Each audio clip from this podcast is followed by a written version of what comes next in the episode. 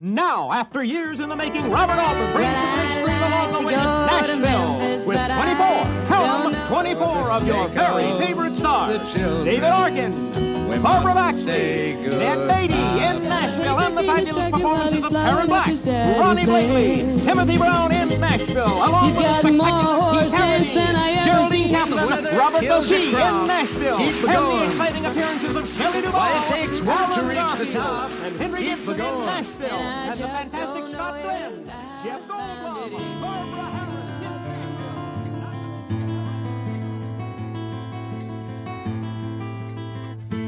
It's not my way to love you just when no one's looking. It's not my way to take your hand if I'm not sure. Isso aí, galera. Estamos em Nashville para o episódio 144 do seu podcast dos filmes clássicos.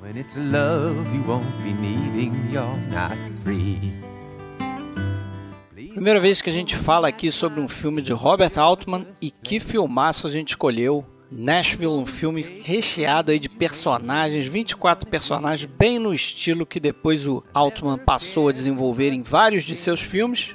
Mas um filme aí que concorreu a vários Oscars, só levou um Oscar, né? O Oscar de melhor canção, recebido aí pelo Keith Carradine, que canta essa música que você está ouvindo no fundo agora, I'm Easy. I'm easy.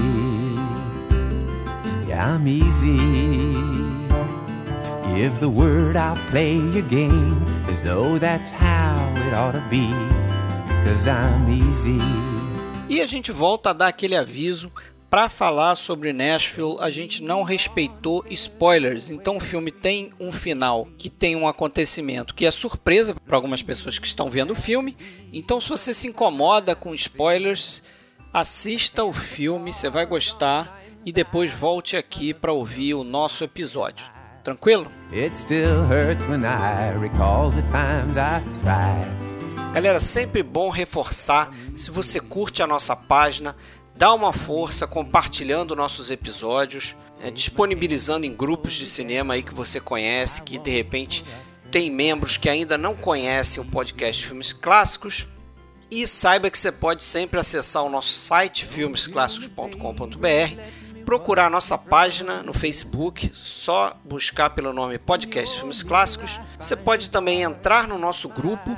Para isso, basta mandar uma mensagem privada para Fred Sanjuro ou Alexandre Cataldo, que a gente inclui lá, o grupo é secreto. E também você pode nos ouvir em diversas plataformas de podcast, entre elas o Castbox, estamos no iTunes, estamos no Spotify e praticamente qualquer tocador de podcast aí que você tiver, você consegue achar procurando pelo podcast Filmes Clássicos. E também temos a opção de você nos ouvir pelo YouTube, ok? I'm easy. Take my hand and pull me down. I won't put up any fight, cause I'm easy. Yeah, I'm easy. Give the word, I'll play your game as though that's how it ought to be, cause I'm easy. Então é isso, galera. Mais um filme aqui no podcast Filmes Clássicos. Eu, Fred Almeida, falando do Rio de Janeiro. Alexandre Cataldo fala de Blumenau, Alexandre. Fala aí, Alexandre. Não, eu falo de Nashville. Porra. Nashville. For the sake of the Quem está em chill. Nashville, nosso convidado aqui, pela risada aqui, vocês já identificaram também falando de Blumenau, a Nashville brasileira. Quem dera, né? William de, William de Andrade. Fala, William. Stay strong, kid. E aí, meu cara? Meus Faz caros, tudo Faz bem? um tempinho que a gente não grava, hein, cara. Verdade, Foi? faz um tempinho. Os, os episódios aqui fazem um tempinho. Verdade mesmo. Mas tamo aí. É. Tamo aí, pô. Ah, li- live você tá sempre Tamo presente. sempre. É, você não some não, senão a gente vai ter que botar outra pessoa no teu lugar. Ó, eu sou fácil de substituir, isso é, isso é fácil. A gente vai botar a, a Connie White. Eu teu- sou. Comecei o ano 2021 com vocês aí muito bem, né? Falando de um filmaço aí, né, cara? É, cara, o filmaço que é daqueles que a primeira vez que eu vi eu não. Eu achei muito confuso, talvez. Uhum. Não sei com que condições que eu vi esse filme, mas não, não dei muita bola pra ele, não. Achei Faz ah, muito é? tempo isso? Faz. Eu também vi, Ah, engraçado, a esse minha é o problema. experiência talvez é um pouco parecida com a do Fred.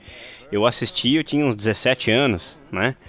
Eu tô. Pô, já passei dos 30 aí, né? Então faz bastante tempo que eu vi. É... E na época, eu confesso que eu tinha assistido uns outros do Robert Altman antes, e confesso que eu não morria de amores por ele, assim. Então eu acho que isso também influenciou a minha experiência, sabe? Além de estar tá super imaturo para encarar esse filme, né, cara? Então foi tudo meio que junto. Na revisão, assim, eu fiquei. Bah, extasiado, assim. Ah, adorei. Essa revisão que eu fiz, fiz agora pro, pro podcast também. Eu acho que nós três sentimos mais ou menos a mesma coisa, né? Vontade de rever logo em seguida. Muito, muito, cara. Mas a, a minha experiência foi um pouco diferente, por isso que eu até perguntei se faz tempo, porque o, a questão da idade, nem, nem tanto a idade biológica, assim, mas a, a tua o teu tempo de cinefilia, ela interfere bastante, assim, nessa. Na, no, no, em como você encara esse filme. Não só esse filme, né? Esse tipo de filme uhum. em que o, o mais importante é a, a, a forma narrativa, ou, ou, vamos dizer, o, o, grande mérito do filme, né? É a forma, e nem tanto.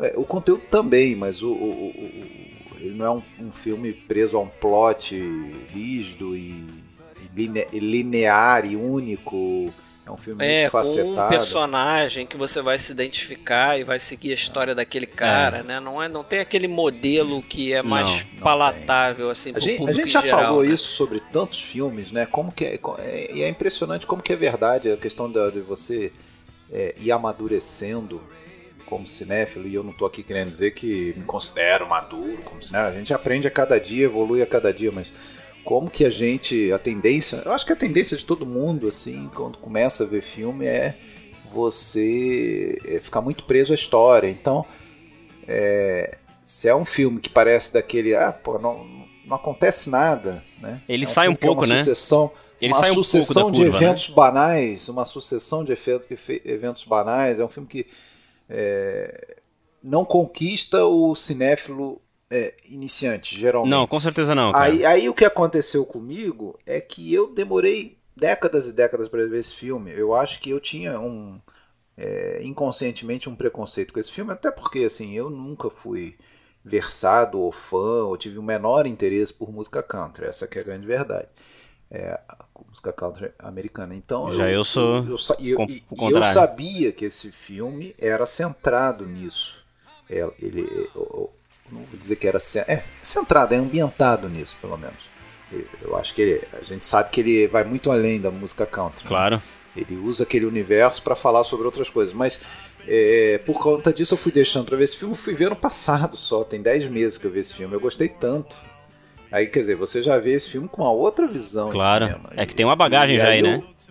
Eu gostei tanto que eu revi o filme no, dois dias depois, um, porra, um filme de quase três horas, não é fácil é ficar revendo e, e até quando a gente foi fazer a programação pra, de podcast para esse ano, fui eu que sugeriu fazer o Nashville. E eu agora revi mais uma vez pois pro, é. pro episódio. Inclusive revi aí com a trilha de comentários do próprio Altman, né? Para o lançamento ali pelo. Eu... É, que foi gravado ali por 99, 2000, a, a trilha dele, né? Já, o filme tinha 25 anos, ele cita isso várias vezes, e agora já está com mais de 45 anos. Pois é. Eu confesso que fiquei bem surpreso aí com o convite de vocês aí, é, para mim, né, como, como, como convidado justamente nesse episódio. Mas é. Talvez eu já devo ter demonstrado que eu adoro, né, música country. Talvez esse foi o. Não sei se foi por aí que você. É, esse foi estopim, mas também, pô.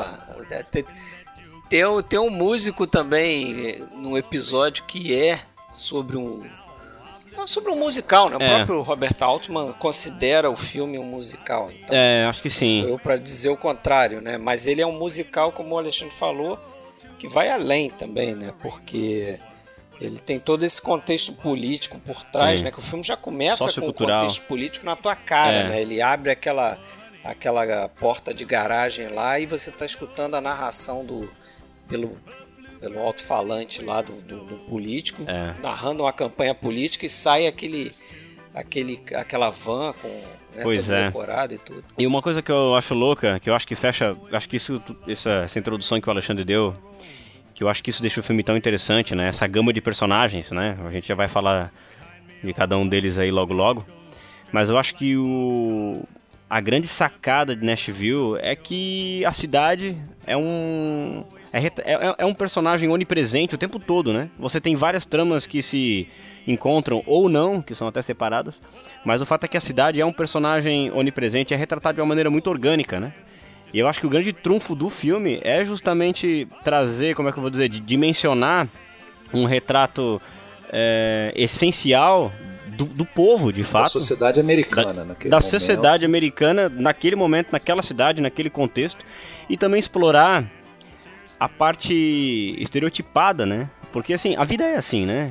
Existem as pessoas que, né, como é que eu vou dizer, que tem a sua essência, que tem, mas existe também aquelas pessoas que se enquadram dentro de um rótulo e o filme acho que explora isso de uma maneira bastante orgânica, de uma maneira viva. É interessantíssimo ver eu aquilo ali. Esse, esse, eu vejo esse filme assim como uma eu, uma eu, eu, não lembro de um outro filme que capture assim como com essa é, com essa magnitude uhum. É, essa, essa complexidade da sociedade americana e não dá nem para dizer que sim daquela época é, porque o que o Altman faz ali é meio que lançar um, um alerta né, chamando atenção para algumas coisas que, que começam a tomar conta como é, as neuroses, a ambição desenfreada, a obsessões, a, essa, né? essa, essa luta pelo, pela fama, é, as obsessões, esse, esse a, culto a, de personalidade também que vai gerar depois a morte do, do John Lennon. É. Né? pois é, né, exatamente. O ridículo que cada vez mais se, se vinha se tornando as campanhas políticas, eh, totalmente falseadas, totalmente você vê que aquele, aqueles, aquelas campanhas, aquelas comícios, aquele material de campanha, tudo. É, você vê que nada mais é do que uma, uma propaganda Sim. que não tem nenhum.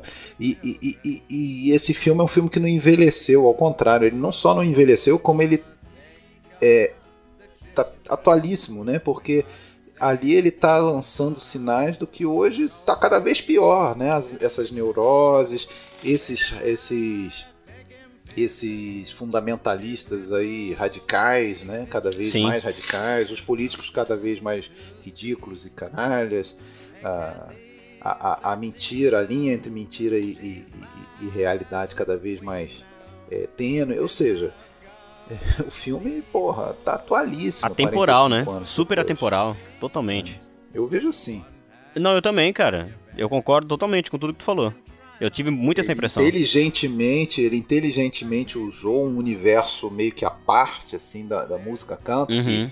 que, que, naquele momento, eu imagino que até hoje, eu não sei dizer se até hoje, estava meio que é, é, isolada ou, ou, concentrada ali na região, né, em Nashville. Né? Nashville, uhum. e, é, e ele, ele usa esse, esse mundo ali como um microcosmo mesmo da, uhum. da da sociedade americana. É, o Nashville, assim, sempre foi, né? É, tanto que no começo da. Depois de alguns anos da colonização ali no país, Nashville ganhou o apelido de Cidade da Música, né? Porque a filha do, é, do rei da Inglaterra ficava ali, aí sempre tinha música e tudo mais, eles cantavam, tocavam ah, é? pra ela, é.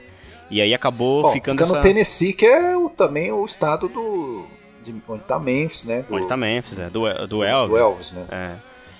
É, dizem que Nashville é tipo uma Hollywood da música country, com né? certeza. Né? Então, tipo, é, os caras chegam ali de ônibus com uma com violão na sacola Isso. e vão tentar emplacar a vida Exatamente. Ali, entendeu? Ver se Exatamente. vende uma canção, se faz uma performance. E acho que é bem bem o que ele mostra ali em determinado momento. Você tem esses bares onde até aquela personagem daquela da garçonete. É Gwen Wells, né? Que a Isso. atriz faz lá a garçonete que vai tentar a vida Ela no bar, aí o cara chega lá e fala é Swellen Gay, aí é. diz, ah, agora é você, querida, não sei o que, você sobe no palco, e aí a, a garota tenta cantar alguma coisa, é. né? Canta mal pra cacete. Mas eu acho que essa mecânica devia se dar mais ou menos assim, né? Sim. Então as pessoas têm ali algumas oportunidades para ver se pescam algum agente ou alguma gravadora que quer, que quer bancar ele. E o Fred, são, são muitas as histórias de, de artistas assim de, de grande renome que foram praticamente acolhidos e hoje são considerados cidadãos de, é, é, de Nashville, sabe? Um caso muito famoso É o caso do Neil Young, né? Não sei se vocês conhecem. O, Não. o Neil Young. Conheço o Neil Young, mas não conheço a É, história. o Neil Young, o cara é canadense, né? O cara é canadense e aí depois ele, ele vai pra Nashville e a história toda da carreira dele se dá em Nashville, né? Então é um cara que, por mais que ele tenha começado com aquelas guitarras elétricas e com banda, aquela quebraceira toda, ele tem um lado folk country que foi todo calcado em Nashville. Ele se considera um próprio cidadão de Nashville. Tanto que tem um, tem um documentário muito interessante sobre o, o Grand Ole Opry, né? Que é aquele programa é, que acontecia no Ryman Auditorium. Foi fundado nos anos É o 20. programa de rádio mais antigo. É, e tá em atividade ainda hoje. Estados Unidos, É, né? em atividade ainda É. hoje. E foi fundado ali nos anos 20, acho que em 1925, se eu não me engano. 25, E isso, o 25. tem um documentário dirigido pelo, Don- pelo Jonathan Demme, né, o diretor do Silêncio dos Inocentes, em que ele acompanha um show ali nesse teatro, né, onde, foi, onde é o, o Grand Ole Opry, do Neil Young. E aí ele conta, é um show documentário e eles falam sobre as raízes da cidade de Nashville, da música, né? Eles falam muito de Hank Williams, é, Merle Haggard, esses caras todos da música country. E é um show documentário, assim, e é bonito demais, cara. É Isso que eu ia te bonito. perguntar, tá, William. Eu ia te perguntar durante o episódio, eu anotei para te perguntar, mas o, esse, esses lugares, essas verdadeiras instituições ali da música Uhum. country que aparece no filme, é, e parece que tem mais de um lugar ali que é desse desse Ole, Uhum. é, Ole, Ole Opry e tal. Isso existe até hoje. Existe até hoje. Na verdade, é, o Grand Ole Opry ficava no Ryman Auditorium de 1925 até 1974. De 74 em diante ele se mudou para um outro endereço, eu não vou saber te dizer agora. Mas até 74 ele era, ele tinha aquele aquela localização clássica, né? Hoje de 74 para cá ele é em outro em outro endereço. Mas era um programa que, que rola até hoje, né? Mas no filme eles utilizam essa, essa locação A original. local, é essa original. Até porque o filme foi. O filme, todo em locações. né? É, tudo locações da época, inclusive, Não né? houve nada, nada em estúdio nesse filme. É. tudo em E é um lugar que até hoje é ele é visado muito para shows porque tem uma acústica excelente, né? Tem gente que é, gravadoras na época mandavam fechar o lugar para gravar discos lá. Então você imagina. É uma acústica absurda, né, cara? Vai de Willie Nelson até Vince Gill, assim. Gente dos anos 60 gravando lá até um, sei lá, cara de agora. Vince Gill é um cara de agora, né? Um cara da. um, um expoente da música country. Fred, você falou da, da personagem da Sue, Suelin, eles falam Suelin, né? Su, é, acho que gay. Su, Sulin. Sulin, acho que É. eles falam. Su, Sulin, Sulin. É, Sulin gay. É, e ali, pô, aquilo, aquela personagem dela, além, não é só o cantar mal, o cantar extremamente mal, né? E diz que a atriz cantava mal mesmo, eles até é, deram ali, botaram ela pra fazer umas aulas e, e mesmo assim, mesmo com as aulas, ficou ruim daquele jeito que a gente vê no filme. Mas a, a, a questão é o, justamente o fato dela não se tocar daquilo, né? Mesmo com os toques que aquele amigo dela, o garçom, o garçom né, do, que trabalha com ela, o, o, Wade. é, Wade, Wade, né? Ele, ele, ele tenta com jeitinho, mas, mas ela vai lá e acaba passando por situações vexatórias, né? Sendo, Mas é uma- assim, ô chega- Alexandre. che- né? Chega ao ponto que ela dão a ela a opção de fazer um striptease para pelo menos aliviar o Aliviar é foda. assim. É, ela é aquela, aquela personagem que. que é, tá ali pra ser explorada, né? É, você falando em estereótipos, o filme tem alguns estereótipos assim desse tipo, né? É verdade, Então tem você sim. tem essa moça que é explorada, você tem a cantora country famosa, mas que tá passando por um momento de crise, né, Ela é neurótica. frágil. Ela é a rainha Você do tem lugar, o, né? o- o político opo- oportunista, você tem o, a, a fanboy lá, né? A Shelley Duval lá, que é, Ah, tá ah, deslumbrada com as celebridades, e isso é a Groupie, né? É L.A. John, É. que, que é. Né? E você tem. Vou dar uma agonia essa personagem aqui. É, nossa, não, os personagens são, são muito bem desenvolvidos, né? 24 personagens. 24 né? personagens. 24. Eu, é, é claro que não daria para desenvolver todos de uma maneira é, grande e, e também não de uma maneira equilibrada, né? Tem alguns que têm um desenvolvimento maior, são mais importantes, Sim.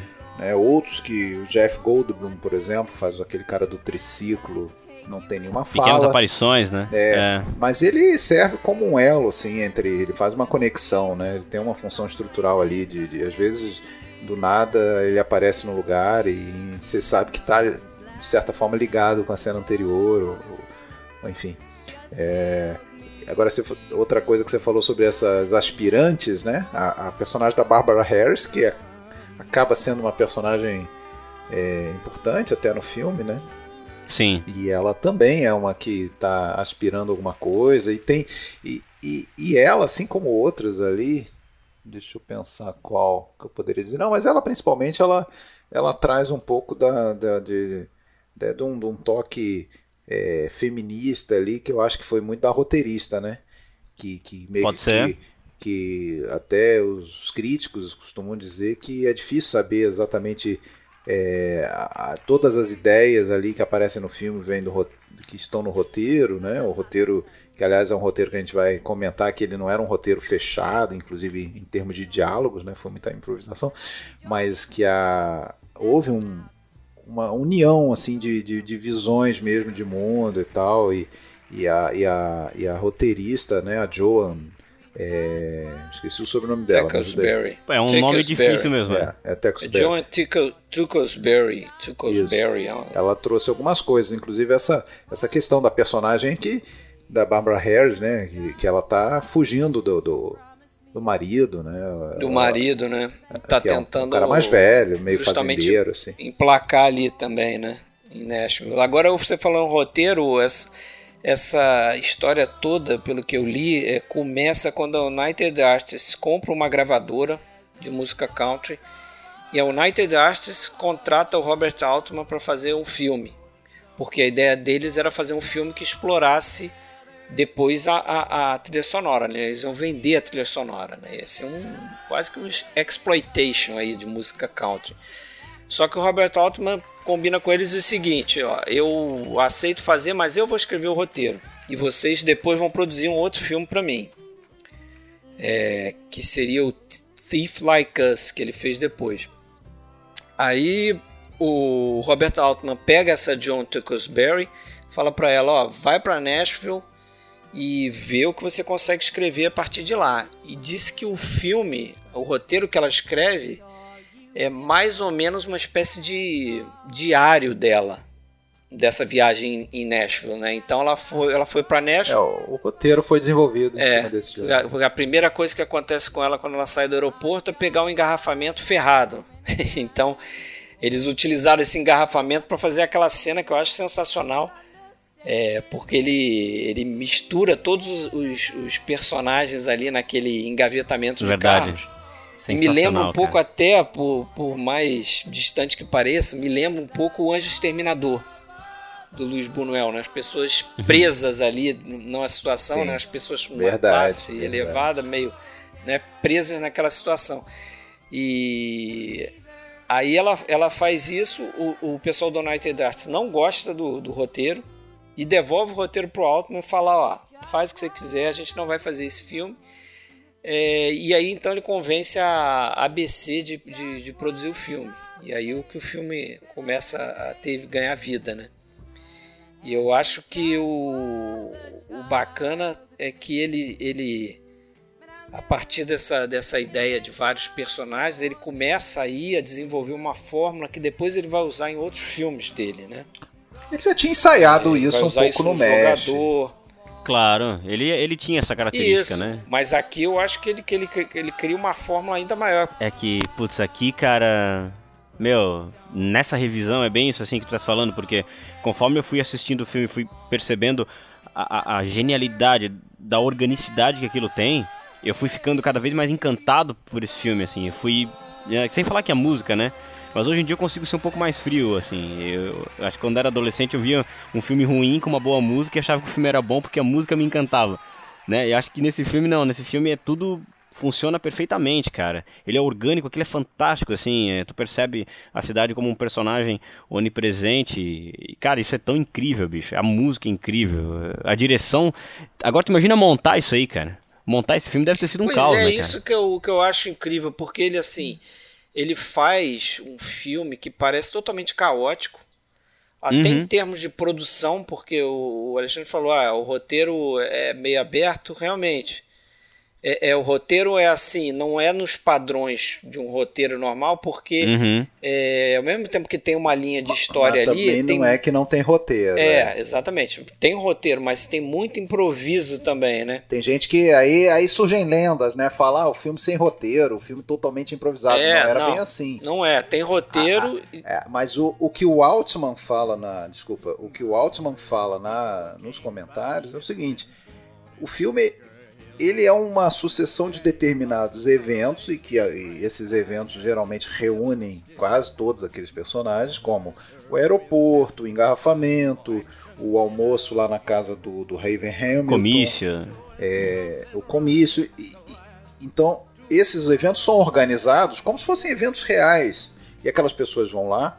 E aí ele utiliza uma técnica que, que parece que era uma coisa meio nova, né? É, teve até uma teve até uma ele, ele, se aproveitou de um, de um invento recente na época. Agora eu tenho que até achar minha anotação. Eu fiz a anotação é, ele né, utiliza que, multicanais é, né? Ele, ele pega o é isso que quer dizer? Ele pega o técnico de som dele e ele bota microfone em todos os atores grava é, diálogo e aí depois ele mixa né? Ele vê quem ele vai dar prioridade e com várias câmeras. Então ele coloca os atores naquele espaço. Bom, vocês estão agora aqui na casa do Raven ao almoço. Fiquem dentro do personagem o tempo todo, interajam, né? É, os personagens conhecem as suas intenções, conhecem as coisas que, que tem que acontecer, mas ninguém sabe exatamente na, é, é, qual é o plano dele que vai estar no filme, qual é a fala que vai é, estar no filme. Ele faz uma coisa que é quase que um estilo de documentário mesmo, né? Como se ele contratasse uma equipe é. de, de, de, produção ali, de filmagem, para filmar um evento, esses eventos que vão acontecendo. E aí que eu quis dizer que ele, ele, ele tem um roteiro, mas ele, ele tem uma forma de produção diferente, porque é, quando a gente sabe desse detalhe, que ele, ele vai criando esses eventos, né?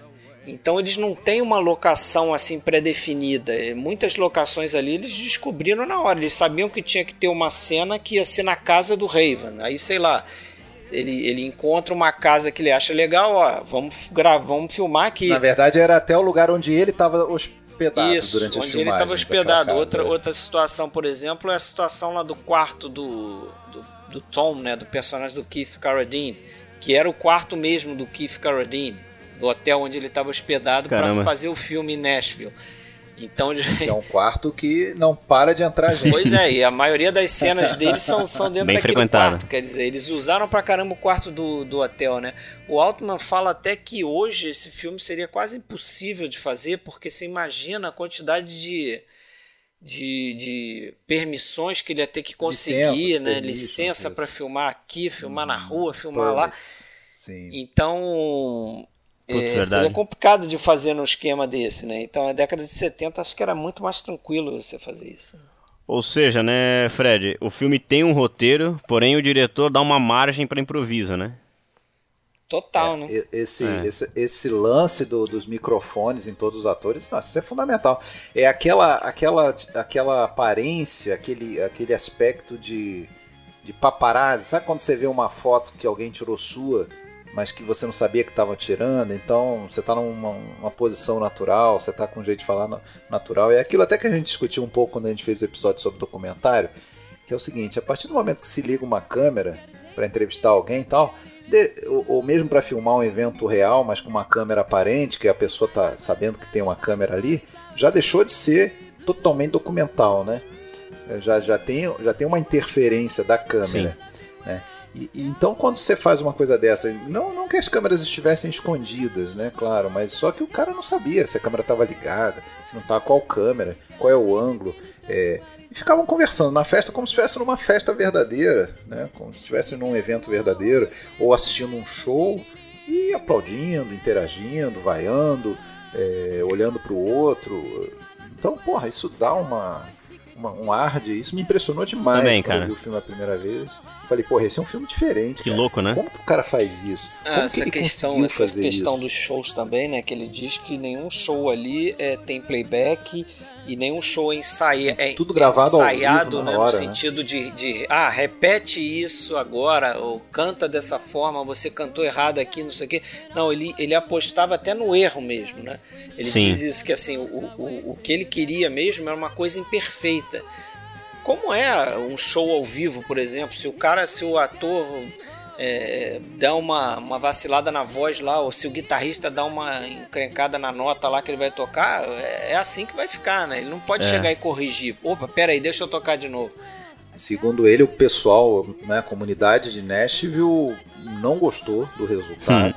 né, e ele diz que na verdade isso foi porque eles queriam que as músicas deles fossem as músicas As tradicionais, né? filme. E não as músicas que foram compostas, foram pelo menos escritas é, pelos atores. Todas as músicas Uhum. praticamente ali foram escritas pelos atores, foram arranjadas. é, é, a parte da música foram, foram, foi criada pelo por um cara que está no filme também, que faz aquele tecladista do início lá, o, o Frog. Richard É. Baskins é o nome É, dele. qual, qual- é o nome do tecladista? Frog. Bob, Yes, sir. what did you say the piano player's name was? Frog. Yeah. When I ask for pig, I want pig. Now you get me pig, and then we'll be ready to record this here tune. Quando eu peço pelo Pig, eu quero Pig, não quero Frog. Aí ele cita um Pig, que era o nome real de um cara Richard lá, famoso Baskins na é o nome do cara. É.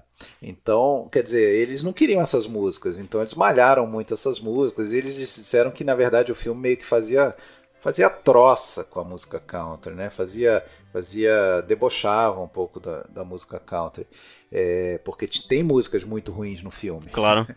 É, principalmente as, as que são improvisadas ali pela pela Sue, Sulin. Ah, e, e tem umas tem umas bobinhas assim que, que- é porque na verdade é o seguinte é toda música tradicional no caso a música country que é uma música oriunda do bluegrass que é a música country no seu formato mais puro tem uma raiz totalmente calcada no gospel né? Então O era que é o Bluegrass? o bluegrass ele é, é como como é que eu posso te dizer? É como o rock and roll.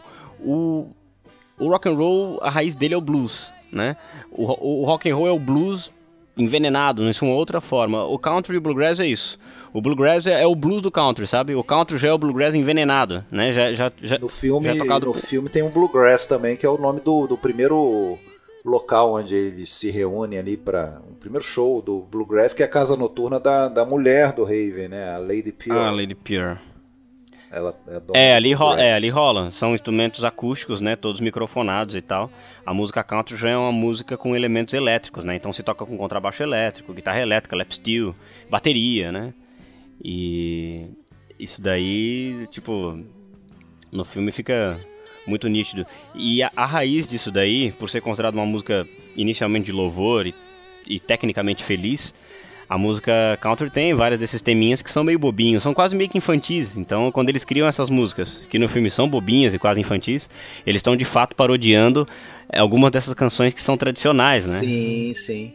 É, o Altman disse que era intencional, né? Essa, essa questão qualitativa, como o Fred falou, não, não é para ficar músicas bem feitíssimas, Uhum. perfeitíssimas, que era, na verdade, na visão É. dele, como era, na realidade, as músicas de Nashville, né? Por outro lado, quando você pega canções, outras canções originais ali, você percebe que, pô, a galera que compôs, as canções que compôs, eles estão bem antenados. E aí você começa a perceber também, é, como falei antes, os personagens que são retratados de uma maneira orgânica como o povão, outros que são estereotipados, eu acho que também você começa a reconhecer personagens da vida real nesses, nesses personagens que são para ser as estrelas do filme. No caso, a Barbara Jean, por exemplo, é claramente inspirada na Loretta Lynn, Loretta Lynn, totalmente, né? Pra quem tá ouvindo aí o episódio não sabe quem é diva do a diva da música country. É, a Loretta Lynn foi uma, ela, tipo, uma mulher com 20 anos de idade, tinha quatro filhos já, o marido dela se tornou empresário dela, deu um violão pra ela, ela começou a cantar e tudo mais. Bem o que E- acontece ali, né? É bem o que acontece ali, ela Que é teve o a carreira é deslanchada. empresário, explora ela, né? meio controladora até. A carreira da Loretta Lynn deu uma deslanchada quando ela fez uma série de duetos com um outro cara de Nashville chamado Conway Twitty. E aí esses, elas gravaram alguns discos dueto e a carreira dela deslanchou e ela teve vários problemas psicológicos. Ela chegou a desmaiar em shows e tudo. Tem um filme É, sobre a vida dela. É, tem um filme sobre a vida dela chamado Ah, sim, O Destino é. Mudou Sua Vida. Sim, sim, a da, o da Cissy Spacek. Cissy né? Spacek, isso mesmo, cara. Sim, é um até, ótimo pô, é um filme muito legal esse aí. E até quem tem, tem até músicos. Jones também. E tem músicos até o o Livon Helm, que era o baterista da The Band, faz o pai dela inclusive no filme. É- É muito legal. E aí você começa a perceber os personagens da vida real. Eu acho que o Tom é talvez inspirado ali no, nesses caras tipo Chris Christopherson. eu ia falar com o Chris Christopherson, cara. Eu, eu vi algumas semelhanças, assim. Até porque o Chris Christopherson era, ele fazia. É um bonitão, Era o bonitão jovem, e era que aquele cara sucesso. que fazia parte de um. Ele tá louco pra dar o pinote naquele trio dele Perso- lá. O personagem dele é muito narcisista ali, assim, não acha? não? Totalmente. Você vê que ele só escuta a música dele, cara. Toda vez que É. ele tá naquele quarto, ele tá escutando um disco dele, É. ou uma música do trio dele, que tá ele O mo- cantando. é, mostrando uma música dele, né? E- Ele É. tá cagando pra aquele trio dele, né? E o, o Chris Christopherson foi um cara bem antenado. Ele é um cara até que atuou em vários filmes, né? O Chris Christopherson. Ele até, eu acho que um mais famoso que ele fez, do O Scorsese Pat lá. o- Garrett, né, também. É, tem o Tá Pat no Pat Garrett, Garrett. tem que o- ele tá também, ele é o par romântico da Ellen Burstyn no Alice Não Mora Mais Aqui, do Scorsese É. também. Ele tá lá também. É um cara super antenado. E ele tá no filme lá que eu, que eu até trouxe pra live aí, agora me fugiu o nome, gente. Heaven's Gate. Heaven's Gate. Tá no Heaven's Gate também, é Portal do Paraíso. E, e, é- e é, e é muito louco, assim, porque eu acho assim, ó, a... embora a, a Barbara Jean seja Loretta Lynn, que é um expoente da música country sessentista, eu já acho que o Tom representa um expoente bem daquela época mesmo, 70 e poucos, ali início dos anos 70, que era aquele, aquele, aquele compositor que tem um pé na música country, mas que envereda pela coisa do folk, da balada. É engraçado que eu revi o filme, cara, e eu não tinha prestado tanta, eu claro, né, visualizei isso, mas eu não tinha visualizado um estilo assim em termos de sonoridade nele. Quando eu fui pegar a trilha sonora para ouvir as canções que ele canta, o estilo de tocar, de cantar e o timbre da voz me lembra muito um compositor chamado Jim Croce, que é um cara também que tem origens latinas, gravou também eh, nos Estados Unidos, um compositor sensacional assim. Quem tá ouvindo esse episódio eu, eu indico, ouçam Jim Croce eh, e depois de escutar a trilha sonora de Nashville, vocês vão. Vocês estão vendo, né, pessoal? Esse é um episódio que não é só de cinema, não. É musical mesmo. Musical mesmo aí, né? Não no sentido de filme musical, mas de, de- de ganhar cultura musical. É, O, o- eu, eu tive essa impressão também é, de que a, a- é, ter- naquela cena da gravação do, do, do, do Basks, Basks, né? Baskin, Uhum. Baskin, Baskin. é, o, o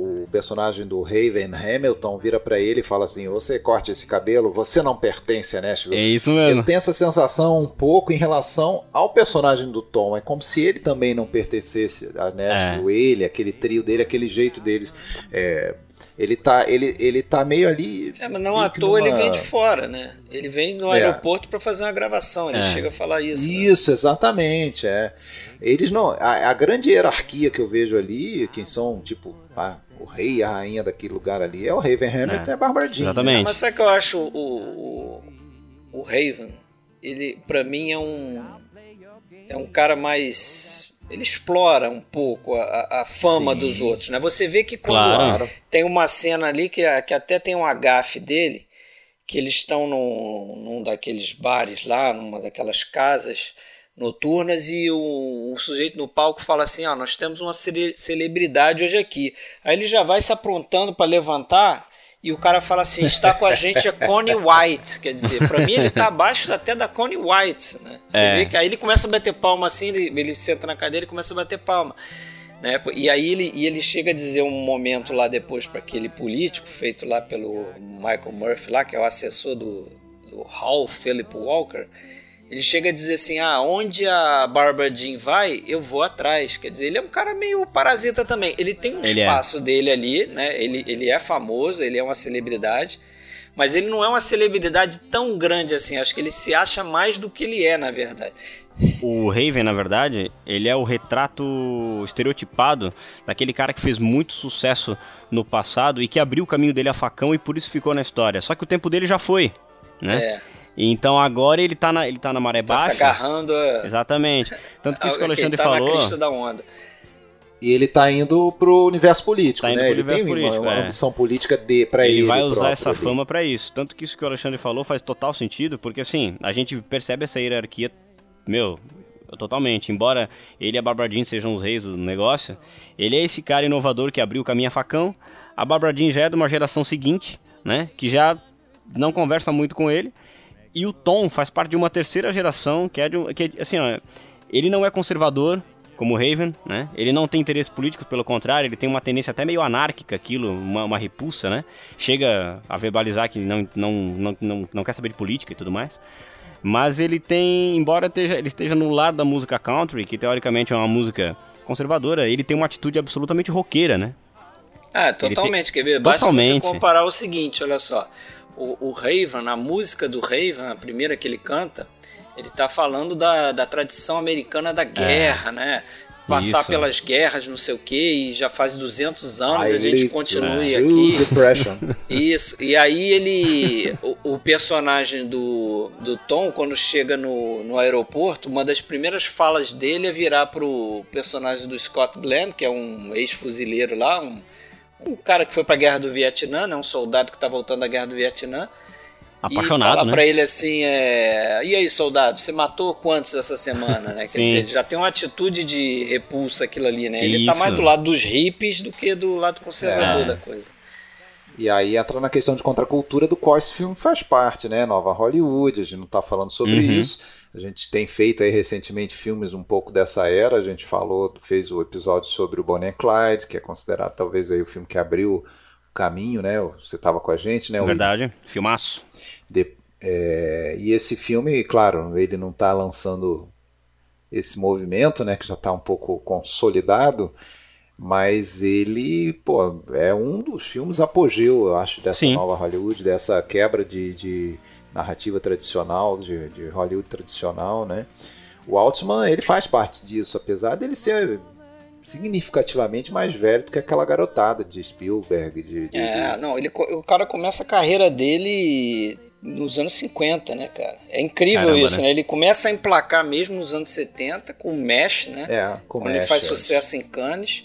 É, uma, é um renascimento da carreira dele. Na década de 50 ele, ele fazia E coisa pra cultura TV, pura, né, né? o Mesh, né? É, Fazer então. piada com, com uma, uma da, um, do- um- um- dos pilares da, da- do, do patriotismo americano, né, do orgulho americano, que é o militarismo e a guerra do Vietnã. Você, é, em plena guerra do Vietnã, você fazer o Mesh, porra, o cara tá com tudo nesse. É, ele, é, ele é um cara que vai fazer uns filmes assim também que vão é, fazer releitura dos gêneros americanos, né? Ele faz o western lá, aquele onde os homens são homens, homens, McCabe and Mrs. Miller, né?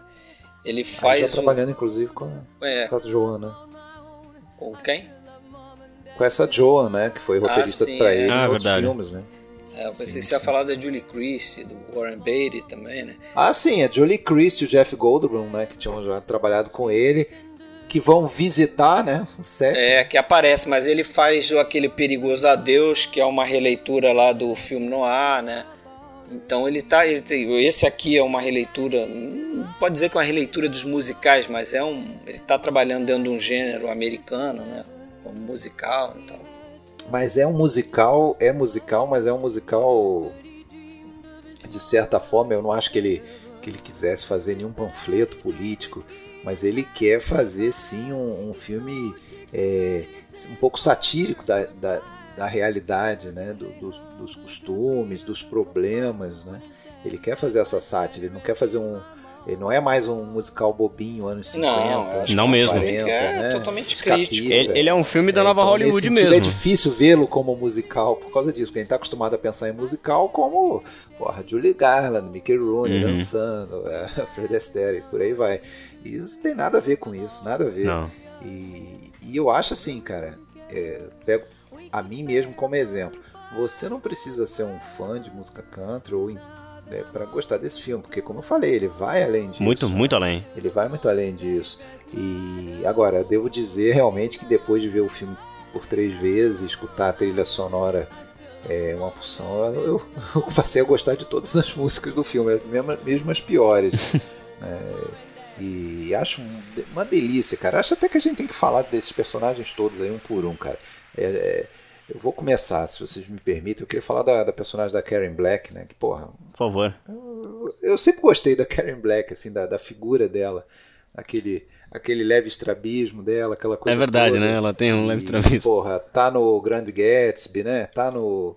No, no trama macabra do. Ela era pra ter começado o filme, né? Desde o início, né? Mas É, ela teve algum problema lá que ela não, não pôde estar nas cenas iniciais. Tanto é que a ideia do, do Altman era fazer o, a apresentação dos personagens todos, acho que nos 15 primeiros minutos. E ela demora, ela só entra com quase uma hora.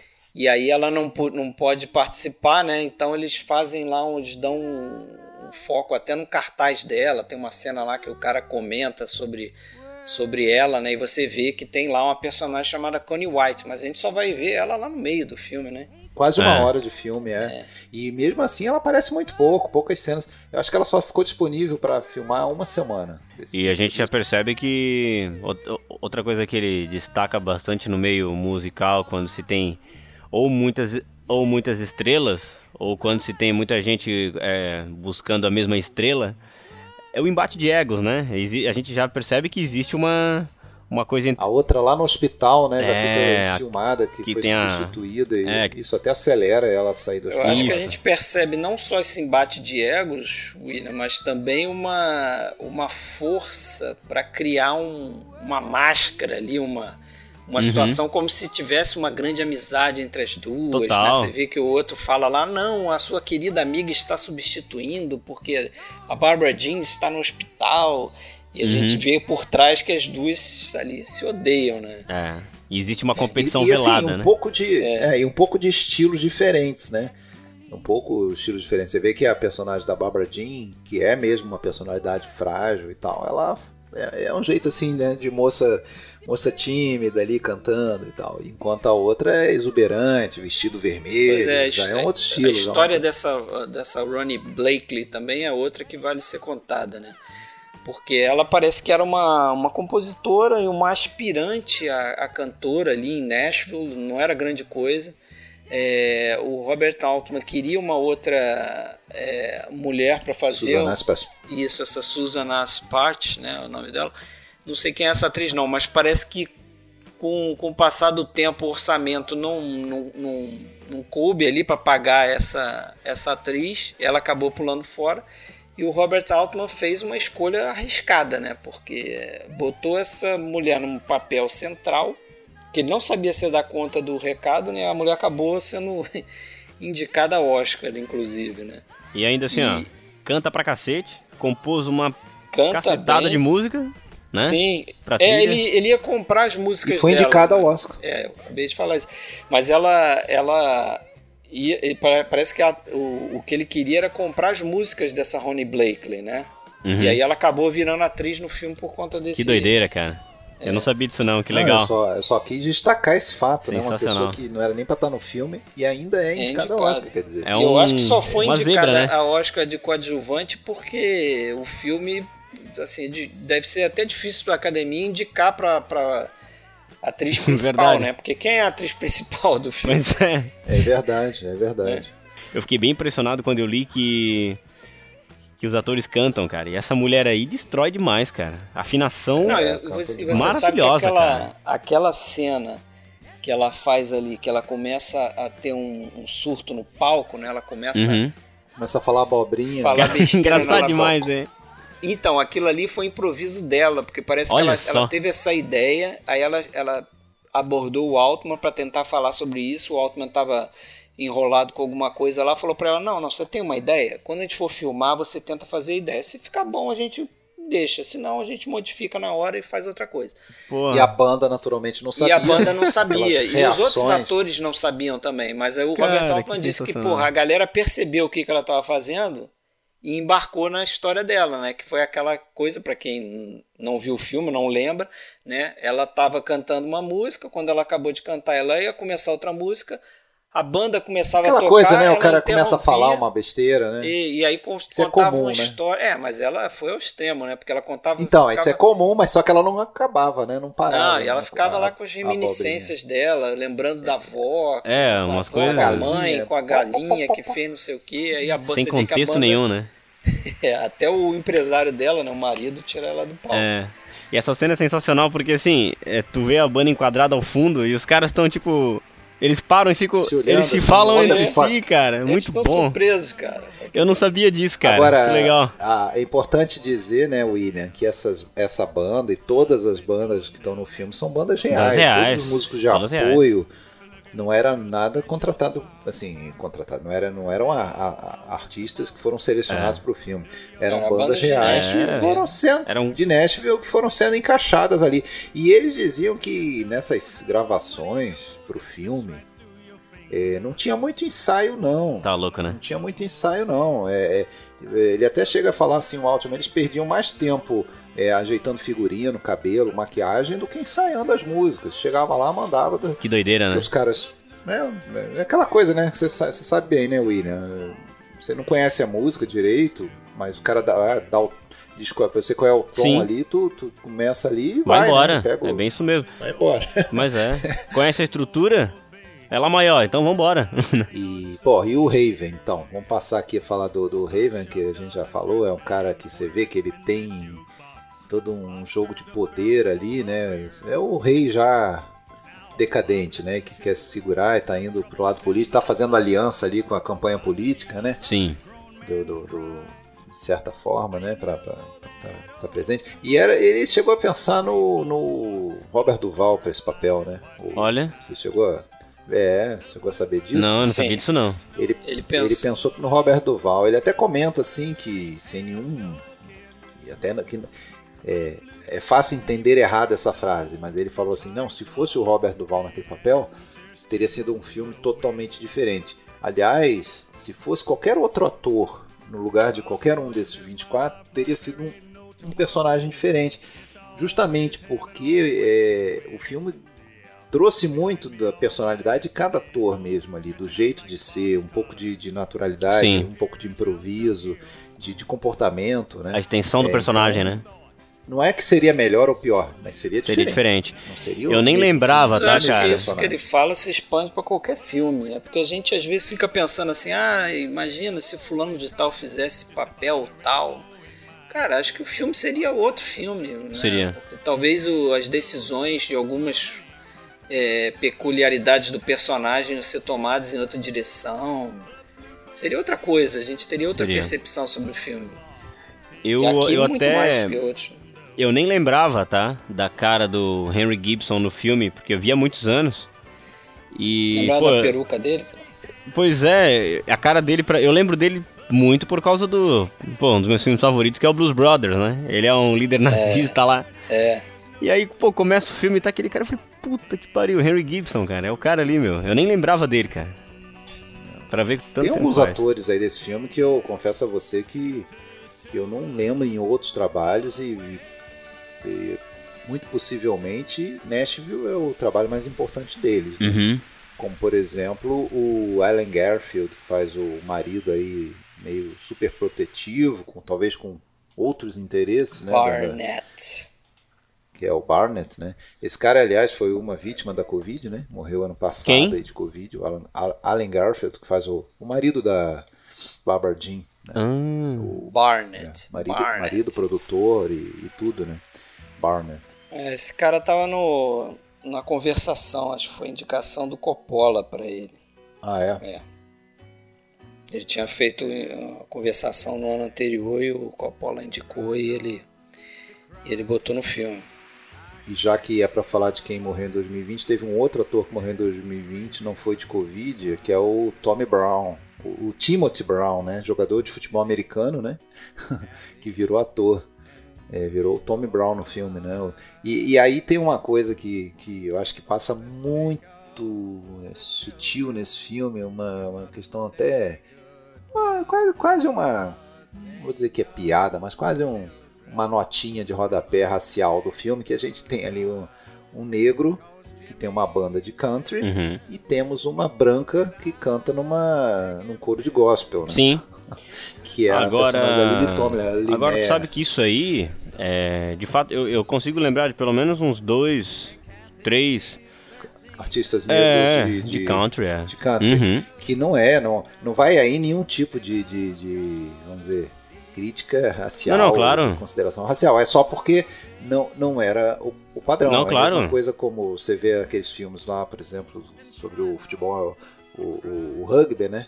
É, a gente aprende que lá na África do Sul, por exemplo, o rugby era o esporte é, do, do- do- dos brancos e o futebol mesmo, o nosso futebol era, era o esporte, era o esporte dos negros. Então, quando você vai ter um, um- um jogador é, negro no rugby, era uma coisa que chamava a atenção, né? Nossa, está Uhum. subvertendo aí a, a tradição. E aí, imagino que isso ali também era uma coisa incomum. Ah, isso tem No- até na um, um comentário ali daquele personagem do garçom lá do Wade que fala que ah esse cara esse negro é o mais branco aí dos Sim. E esse tipo de coisa acontecia muito músicos. no próprio elenco é, é, do, do Grand Ole Opry, no final dos anos 60, começo dos anos 70, tinha um negro, né, chamado é, é Charlie, é, Charlie Pride, que era cantor, né, de, de country, e foi um cara que botou um hit atrás do outro, assim, olha, acho que mais de 50 sucessos, cara. E até uma, uma, uma coincidência, né? O, o Timothy foi inspirado nesse personagem, eu acho. E o, o Alexandre acabou de falar que ele morreu ano passado de. Né, pro, Não, esse não foi de Não? Covid. O Timothy Brown Ah, tá. ele tinha uma, algum tipo de do, do- demência Ah, tá. e tal. porque Foi o. o Alan Garfield que morreu. Os Ah, tá. dois morreram no Porque passado. o Charlie Pride, que é o, perso- o, o- com quem ele é, em quem ele é inspirado, morreu ano passado de complicações de, de Covid. E esse cara foi um foi um hitmaker assim negro da música country, assim, é um cara É, eu, eu, eu tenho a, a, a mania, loucura pode chamar, de, de às vezes ver um filme e ficar vendo no, no MDB lá os atores e Uhum. tal, se tá vivo, se tá morto, que mais outros filmes ele fez, não sei o que. Aí eu lembro, quando eu vi o Nashville, Nashville que foi em abril ano passado, eu, é, eu fui pesquisar alguns atores ali, principalmente os que eu não conhecia e tal. Aí eu vi esse cara, porra, esse cara aqui, Alan Garfield, morreu agora recente, porra, ah, deve ter sido Covid. Fui lá olhar, é, Covid. Aí eu fui ver, puta, esse aqui também morreu agora recente, que era o, o Timothy Brown. Mas aí eu lembro que esse não era, né? Então, o cara já fica achando que todo mundo que tá morrendo de Covid, né? Não- Não é bem assim.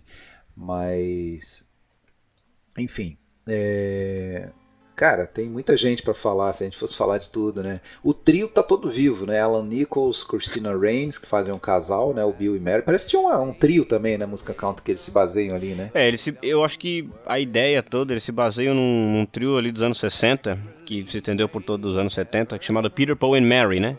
Que era um trio, Peter, Paul and é, Mary. que era um trio de folk, Tinha um casal, um, né? tinha um casal, e era bem nessa onda, assim. É, tinha um pé na, na country music, mas a onda era bem assim, daqueles movimentos estudantis de música folk que começaram na segunda metade dos anos 60, que foi encabeçado ali pelas bandas de Nova York, né? Especialmente o Simon Garfunkel, né? Essa galera toda aí que surge como jovens compositores e tal. E P- Peter Paul e Mary são dessa, dessa galera aí. Mas aquela banda ali, cara, você, você vê, sem, sem conhecer a fundo, mas você vê que aquilo ali não vai durar, né? pois é.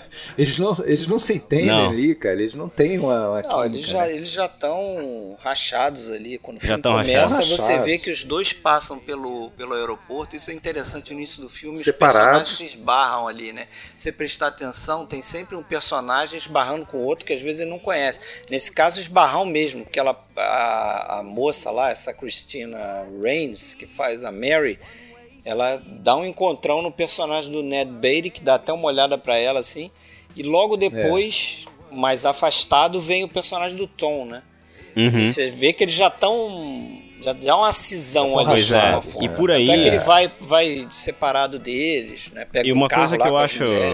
Uma coisa que eu acho muito bonita, Fred, é, baseada até nisso aí que tu falou, em como o filme usa a música como um pano de fundo, talvez, ou um dos, um dos tantos personagens que o filme tem. É, a gente conhece esses personagens antes deles tocarem, né? Antes deles tocarem e a relação entre eles, como vocês falaram aqui, tá rachada, eles não se entendem de fato. Quando tem aquela cena em que ele vai tocar no palco, ele é convidado para uma jam lá, para se apresentar naquele bar. E ele chama os, os dois, né, do trio que ele tem e tal. E é muito e é uma surpresa para quem tá assistindo, porque a química entre eles no palco é sensacional, né? É. É uma sonzeira, as vozes são maravilhosas. E eu acho que isso é uma, é uma, é uma Imagem é tudo. E assim, é, é, É o que fica, é uma, né? E é uma, e uma o que coisa, fica gravado. É o que fica gravado e eu acho que também é uma, é uma coisa de como a gente pensa, como a música é uma linguagem universal, como às vezes as pessoas conversam, não se entendem, mas, putz, ali dentro, quando se fala de harmonia, quando se fala de, é, de afinação, parece que acontece uma mágica, né, cara? É muito Quando interessante acaba a isso. música, eles saem, né? O outro esquece o casaco, aí o cara É. joga assim, meio grosso, assim, ele. porra, Aham. esqueceu teu casaco, pega aí, não sei o quê. Quer dizer, o atrito volta, né? O atrito E volta. você sabe que aquela naquela naquela aquela canção ali que eles tocam é, foi composta por outro ator que não tá no filme, né? O Gary Busey. Ah, sim. Sabe quem é o Gary eu li, Busey? eu, eu li, eu, li, eu li isso. Since you gone, my heart is broken another time.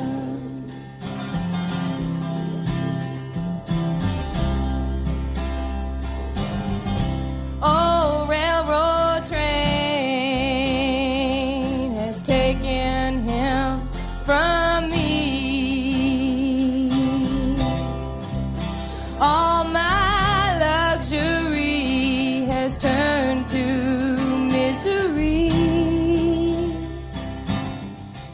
Ele ia fazer o personagem do Alan Nichols, né? O, o Bill, né? Só que ele não, não participou do filme, só que a música dele continuou.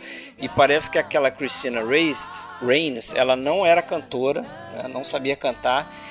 E só que e o Keith Carradine e o Alan Nichols, sim, já tinham alguma experiência. Então eles ajudaram ela, né, a, a conseguir é, ter a desenvoltura que ela tem ali. Ela, porra, canta Com bem. prazer, Ajudaram. E, e ela chega a dar um. Tem uma hora ali que ela dá um pigarro, não sei se vocês, vocês percebem. Acho que não isso. reparei, cara. Não reparei, não. Ela dá uma falhada e dá um. Ah, verdade, isso fica claro, no filme, claro. Isso fica no filme, que é, é parte da imperfeição que o, que o Sensacional. Robert Altman fala, né?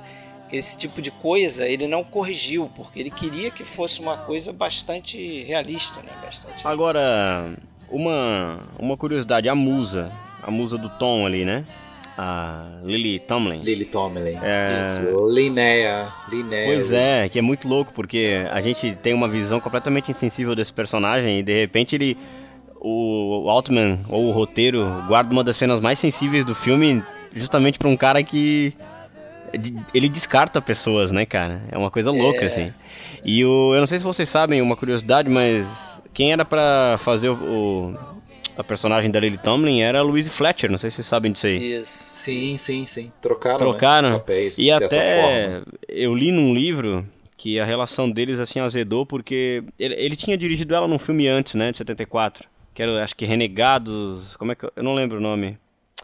Quem é Lily Tomlin? Não, ele a, Ah, não, a Louise Fletcher, um sim. filme do Sim, sim. Altman, Renegado, né? É. E aí o, É, um dia Renegados mais alguma coisa. É, é, Que é o Thieves Like Us, né? Rene- Renegados até a última Isso razão. aí mesmo, isso aí mesmo. E aí, o pai dela foi visitar ela no set e ele é mudo. E aí o Altman viu, ela serviu de, de, de intérprete pro pai, né, no set e tudo mais, falando, ó, aqui é isso, aqui é aquilo e tal, conversando com o pai. E aí o Altman achou aquilo interessante e pensou, ele já tava, né... no- O pai e a mãe, tá? Os É, dois- o pai e a mãe. Os dois pais. E aí ele decidiu colocar aquilo numa personagem e tal. E aí nesse filme tem a personagem, né, da Lily Tomlin que fala com os filhos.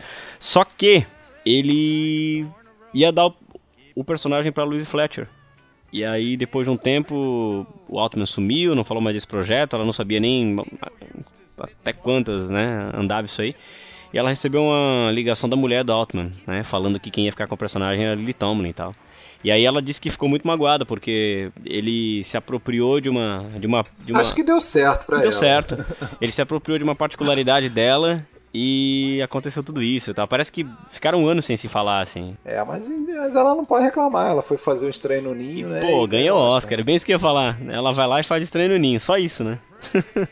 que aliás, o, o- o sucesso de, de Nashville Com a crítica foi, meu, foi absoluto, Tá, né? Mas. tá acontecendo agora, hoje, nessa gravação, algo que já aconteceu outras vezes, que é o seguinte, deixa eu explicar para quem tá ouvindo aí, fazer, uma, uma- fazer um parênteses aí na gravação, que é o seguinte, é, a gente vai gravar um podcast e parece que a gente é até artista às vezes, né? Fica inseguro, o stage fright lá, fica, fica inseguro, pô, será que eu sei o suficiente para dar uma boa conversa? Será que eu vou ficar boiando lá, vou ouvir os outros falar? É, mas assim, é impressionante como quando a gente se cerca de pessoas né, gabaritadas, no caso o William, né? Opa! despejando conhecimento da música e do cenário musical de todos os lugares e tempos, a coisa fica fácil. e aí é, é o que está acontecendo aqui. A coisa está ficando fácil a ponto que, se a gente não botar limite, vai dar um podcast de três horas. Porque a conversa está a conversa tá excelente. Obrigado, bicho. Vamos continuar. Não, não, quis dizer que, não quis dizer que temos que começar a pensar em terminar, não. Temos que começar, já tem quase uma hora. Mas ainda tem algumas coisas para falar, por exemplo. Fala aí. Muita coisa. Uma Fala coisa aí, que eu achei interessantíssima que a gente não falou e é mais uma dessas dessas historinhas sobre como essa produção foi diferente, né? Ele combinou uma coisa com um cara chamado Thomas Hall Phillips, que era um amigo dele que ele conheceu numa filmagem. Esse cara vinha de uma família de políticos. né? Ele era um escritor que vinha de uma família de políticos. Ele combinou com esse cara o seguinte: ó, eu quero que você crie uma campanha para um candidato, que acabou sendo esse candidato que eles chamaram de Hall Philip Walker. Né? Pegaram o nome desse cara, o sobrenome desse cara e transformaram em outra coisa. E falou para esse cara o seguinte: ó, você monta uma campanha, você escreve um discurso. É esse cara que escreve o discurso que a gente escuta pelo filme, né? 30 minutos de discurso. É, E eu acho que ele que narra também. ele né? narra, que, que é a, voz, é a voz dele é que narra. a vo- a voz do E mais o som, mais, né, o mais curioso que ele pediu para esse cara fazer foi o seguinte, assim, ó, você pega o, o, o teu grupo lá de campanha, as tuas meninas fantasiadas com bandeira, o teu carro lá que você é, é, decorou com as, as bandeiras do candidato, não sei o que, você invade a minha filmagem. Então eles deram as locações para esse cara, falou, ó, a gente vai fazer a locação, vai fazer filme nessa locação aqui, vamos fazer naquela ali, não sei o quê. E o cara de repente aparecia no meio da filmagem. Então, Você vê quando tem um acidente na estrada, ele. é, as meninas invadem, as vão meninas lá, vão lá, colar adesivo, colar no adesivo carro. no carro. Aquilo não foi planejado. Provavelmente os atores que estavam ali brigando naquela cena não sabiam disso, mas as garotas invadem. Tem uma outra cena que Saem tem um rindo, repórter né? E aparece uma menina com cartaz, cartaz atrás do repórter, não sei o que, até vir um policial tirar ela, entendeu? Então esse tipo de improvisação acontece direto no filme. Assim. Às vezes ele está Sensacional, fazendo uma, uma panorâmica e aparece o carro do candidato no meio, entendeu? Sensacional. Cara, demais, e- né, A ideia cara? foi isso- genial. Eu, eu, eu acho que foi uma sacada genial mesmo esse approach que ele dá pro. Porque assim, é, o filme tem.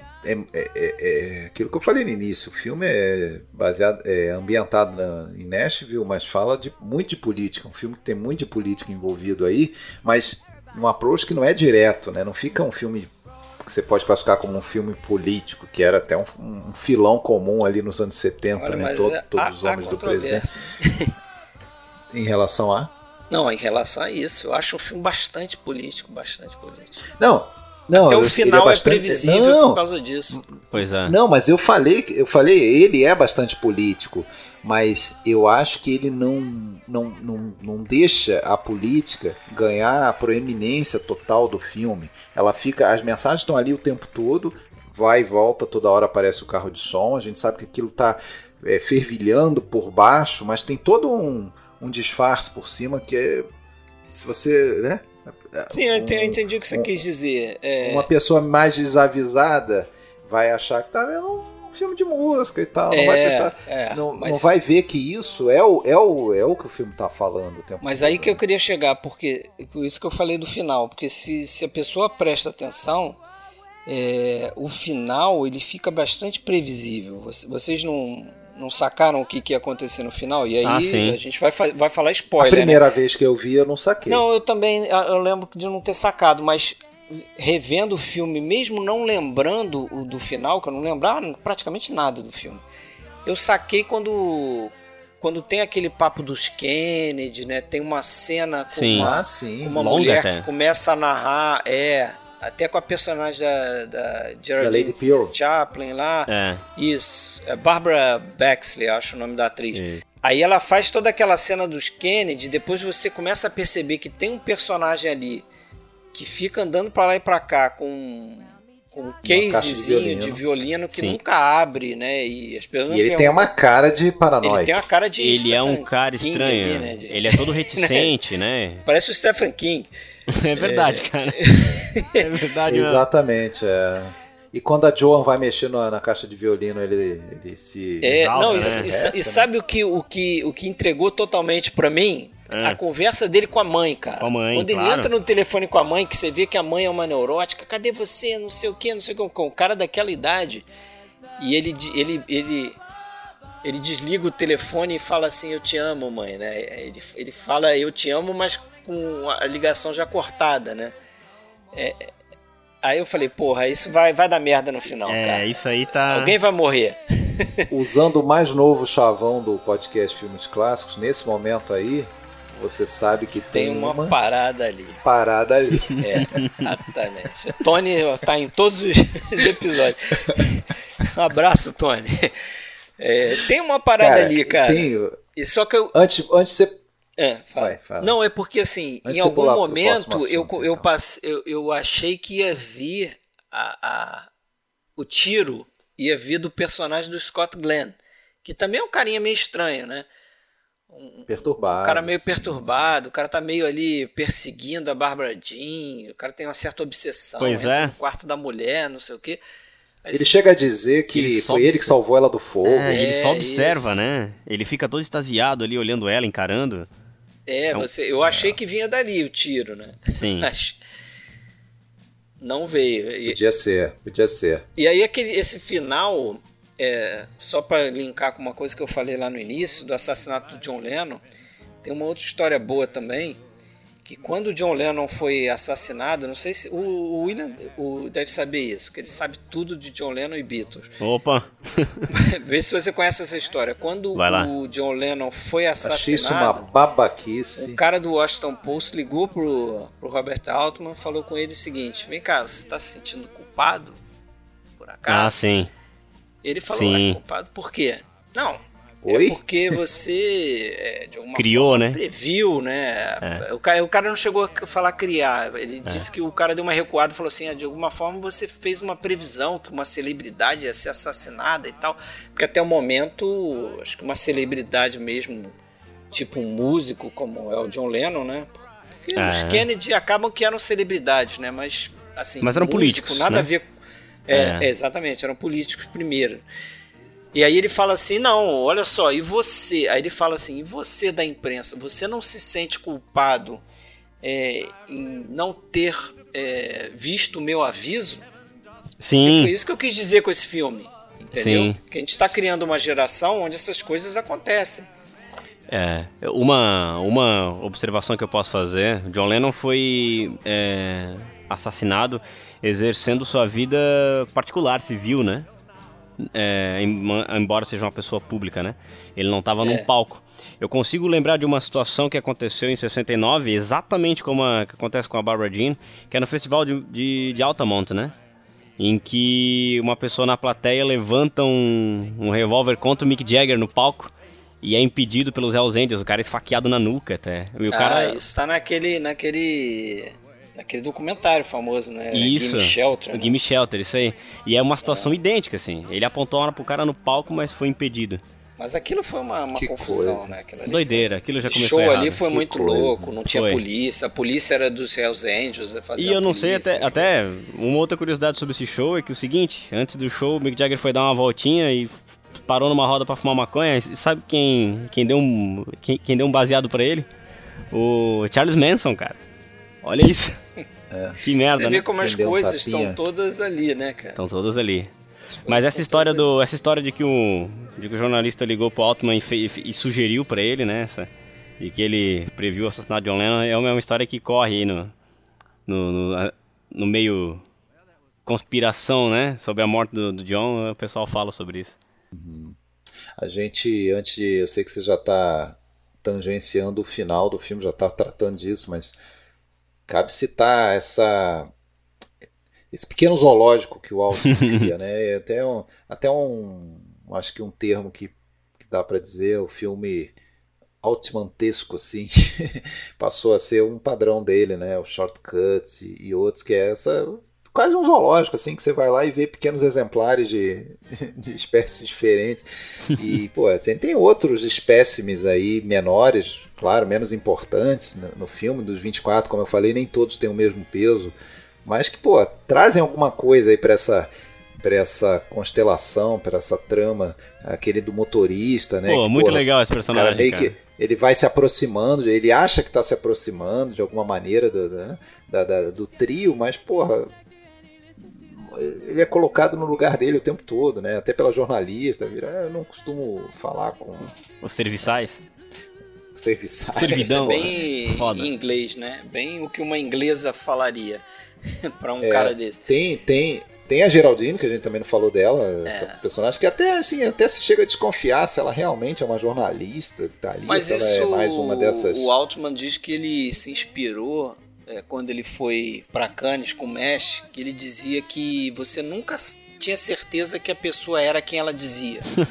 Então as pessoas abordavam ele assim, ah, eu sou jornalista da revista tal. Ela era muito esquisita, parecia muito despreparada, né? Vai saber se é uma jornalista mesmo, né? E ela ficava dizendo que era da BBC, né? Agora o personagem dela é importante porque parece que ela é a única que tem relação com quase todos os 24, É verdade. 23 personagens ali, né?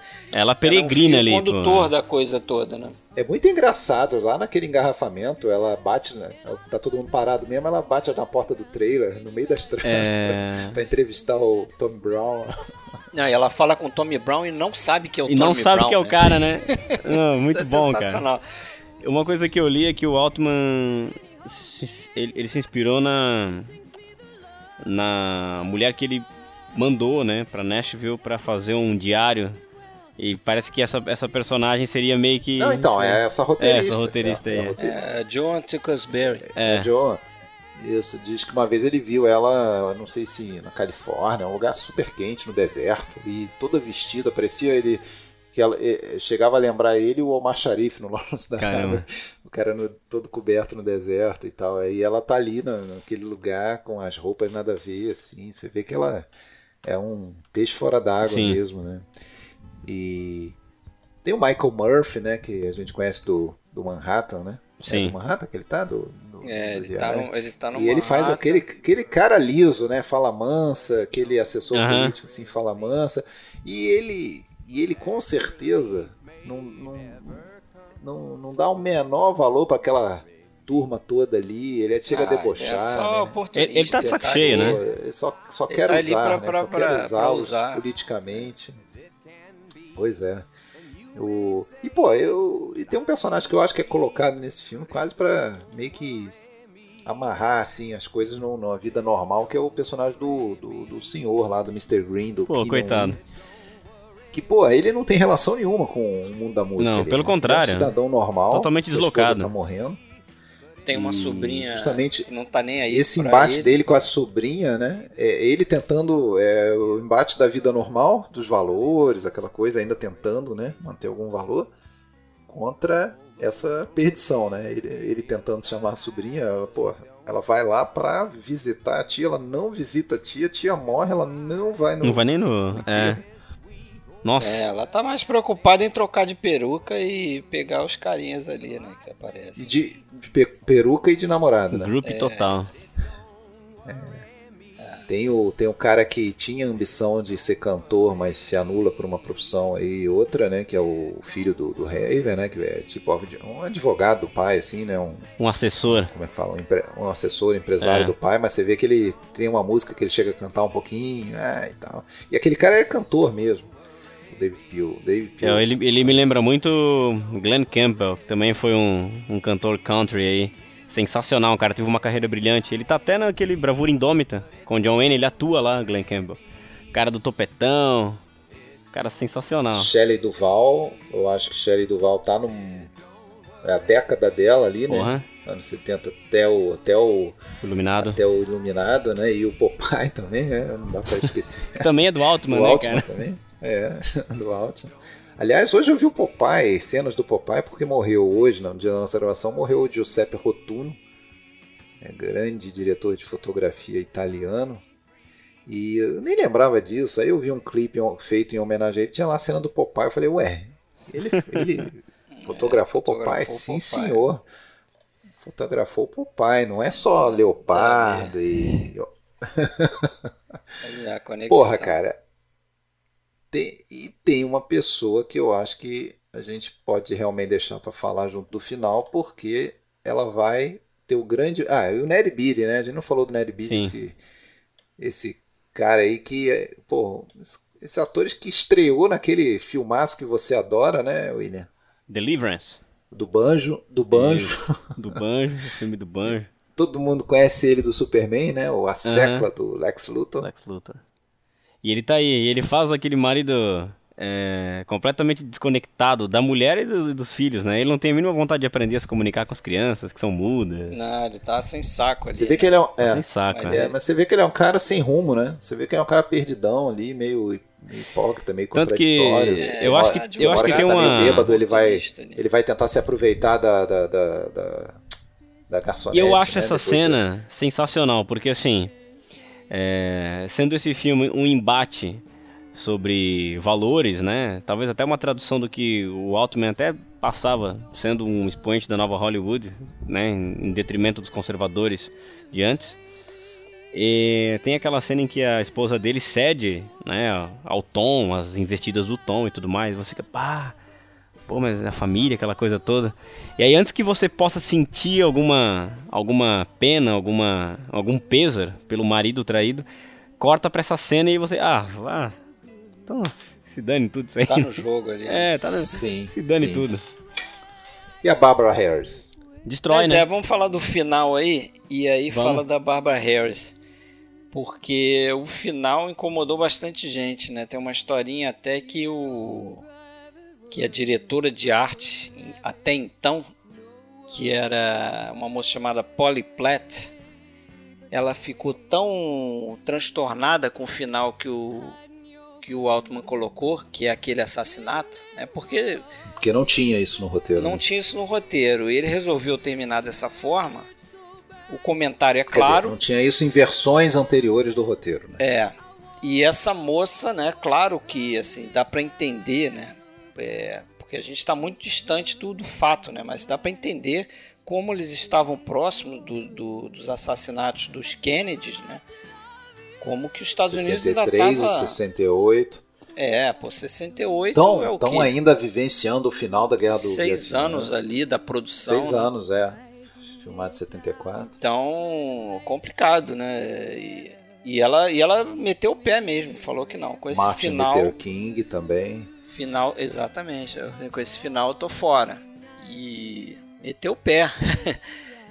ele até achou que que outras pessoas iam seguir. Parece que ele ela tentou convencer, acho que a, não sei se a roteirista também. A John- Até parece uma coisa estranha, né? Pensar isso, é, pensar, mas se você pensar nessas polarizações políticas de hoje em dia é, e tenta encaixar numa situação dessa, não é tão difícil. Imagina uma produção aí o, alguém dá alguma é, alguma noção, alguma impressão de ser, sei lá, radical de direita, apoiador desse ou daquele político. Aí o cara lá que, que é da outra visão política vai falar: não, com esse cara eu não quero mais trabalhar. Né? Eu vou embora, vou abandonar, vou sair do país. Essa coisa, né? Então, vendo por esse contexto, realmente a pessoa incorporou aquilo. Mas o que, que vocês acham do final? Pô, eu acho sensacional baita. assim, todo o setup da coisa, assim, toda a preparação da, daquela, daquele evento. Demora, eu acho que um- uns 20, 15 minutos pelo menos Sim, de filme. Eu acho um baita final, cara. Final. Acho um baita Eu final. também, eu gosto bastante, apesar de, de- dá pra ver que ele vai chegar, né, daquela forma Uhum. que alguém vai morrer. É. E fica, o cara fica cozinhando aquela. da- O cara fica cozinhando aquela sensação, né? Aquele maluco estranho ali. Eu acho que o É. filme fecha com chave de ouro. É, E eu acho, acho um barato, assim. Realmente, cara, assistindo esse filme, revendo, né, agora, eu me senti uma criança feliz em alguns momentos, assim. Porque tem cada sacadinha legal, cara. Tipo, a música, assim, a- a- acho que a sacadinha final é uma coisa muito legal, porque essa música é mencionada o, o filme inteiro. As pessoas querem que. Outros estilos, É, né? Querem que toque essa música, né? E Don't Worry Me, É querem uma que música toque. composta pelo Keith Carradine também. Pois é, uma sonzeira, uma sonzeira.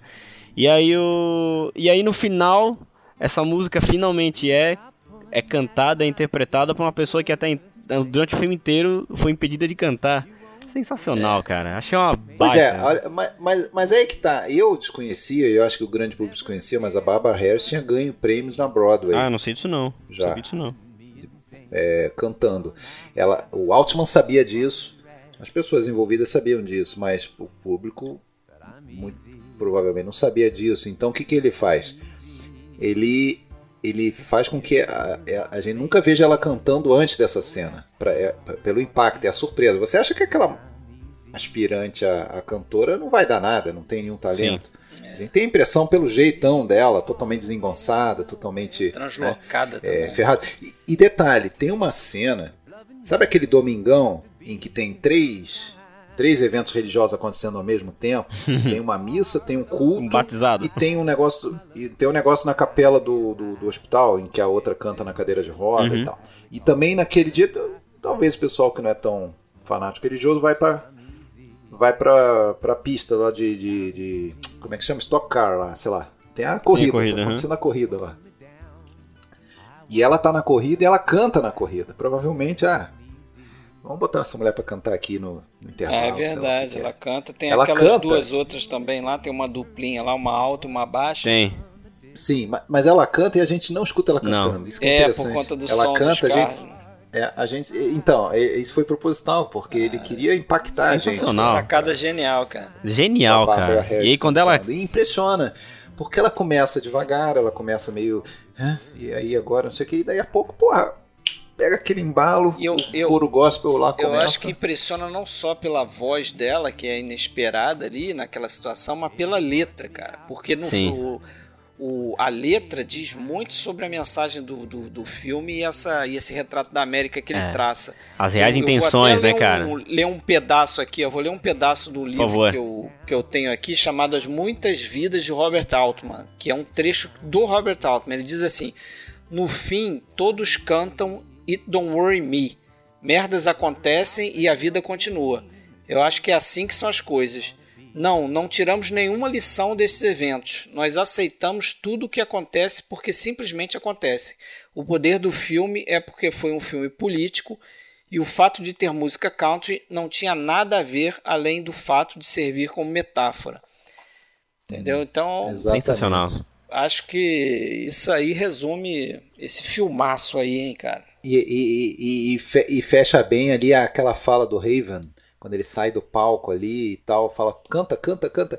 É, nós não estamos em Dallas. É, aqui é Nashville. Y'all take it easy now. This isn't Dallas, it's Nashville. Oh, man, this is Nashville. You show them what we're made of. They can't do this to us here in Nashville. Aqui é Nashville. E eu acho legal porque, assim, se, se você for pegar essa música, a original, na, na trilha, ela é bem uma, uma balada meio country, meio folk, a la Jim Croce, assim. E nesse final ela ganha todo aquele, aquele tom meio gospel. contexto, aquela né? coisa meio que parece assim um... Pô, morreu alguém ali, a gente acha, né, que morreu alguém, não sei se fica claro isso. Mas existe toda aquela coisa de clamor, né, cara? É é uma outra roupagem pra uma música que tem uma letra que fecha perfeitamente com aquilo ali. Pois casa é, com esse te perguntar. Fica claro que a, que a personagem da Barbara Jean morre? Pois é, pra mim. Não fica claro, ela é retirada do palco, parece que tá é, inconsciente. a gente vê sangue.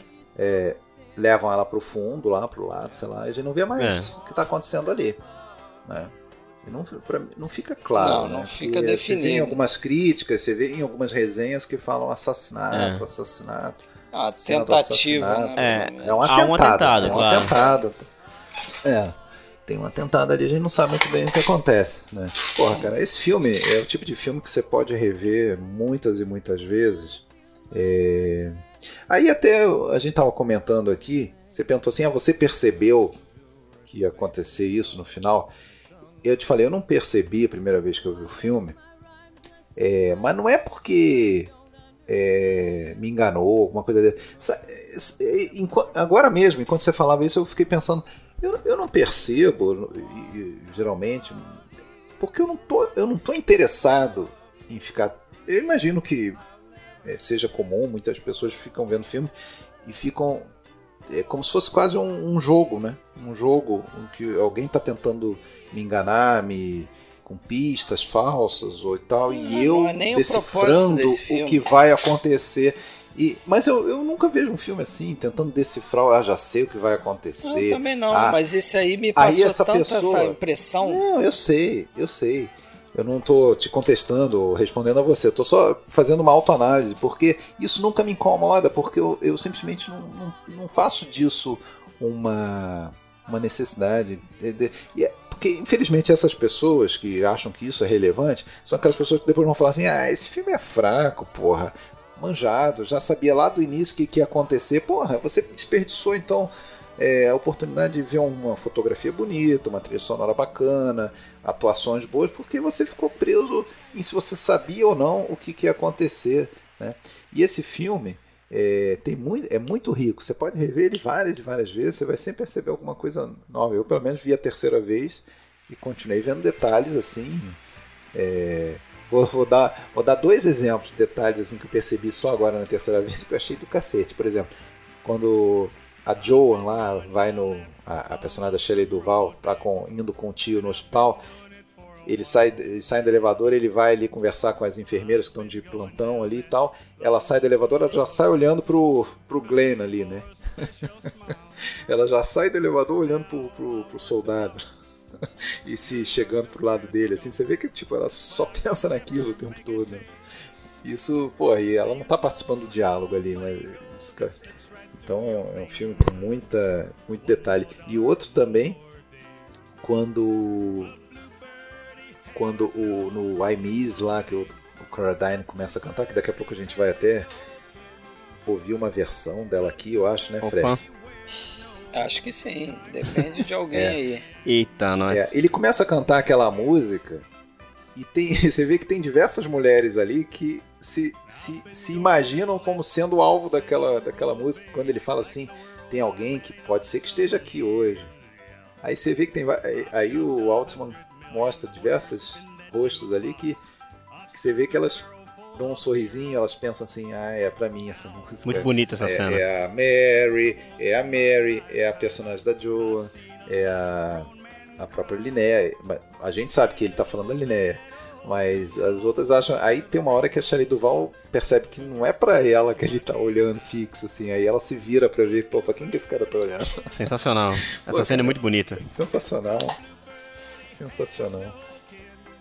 Filme muito rico, cara. Eu acho que é um filme pra ver e rever se você está ouvindo a gente. Olha, eu, eu, eu tinha. É, Tem preconceito com esse filme de alguma maneira? É preconceito no sentido mais puro da palavra, assim. Você acha, imagina previamente, sem ter visto, que é um filme que não vai te agradar. Cara, veja, dá uma chance. É um filmaço. Eu, É isso aí. eu tinha visto há muito tempo. Aproveita aqui agora que a gente tá chegando aí, né, Fred, no final, Pra agradecer o convite aí pra vocês, porque eu acho que se eu não tivesse é, sido convidado aqui pra vocês pra participar, eu talvez demorasse mais tempo pra rever. Então, pô, obrigado aí por isso aí, sensacional, cara. Ganhamos todos. Pô, Certo? Que eu também dificilmente reveria esse filme. Como eu falei, a primeira impressão que eu fiquei dele totalmente equivocada, certo? certo. Tamo junto. então é isso aí, rapaz. Até a próxima. Vamos, pro, vamos pra música. Vamos pra música. Larga o dedo aí, Fala aí, William. Keith. Fala aí, Keith Carradine. Valeu. Obrigado aí pela Boa tua noite. presença Tchau. aí. Pô, eu que agradeço o convite, cara. Obrigado a vocês aí. Valeu. Sempre um prazer. Valeu. Abraço.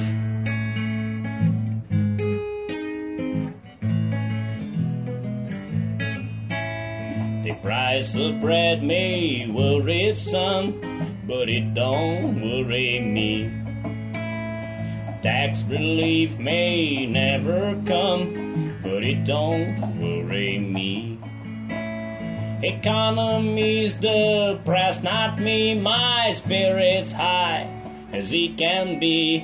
And you may say that I am free, but it don't worry me. It don't worry me.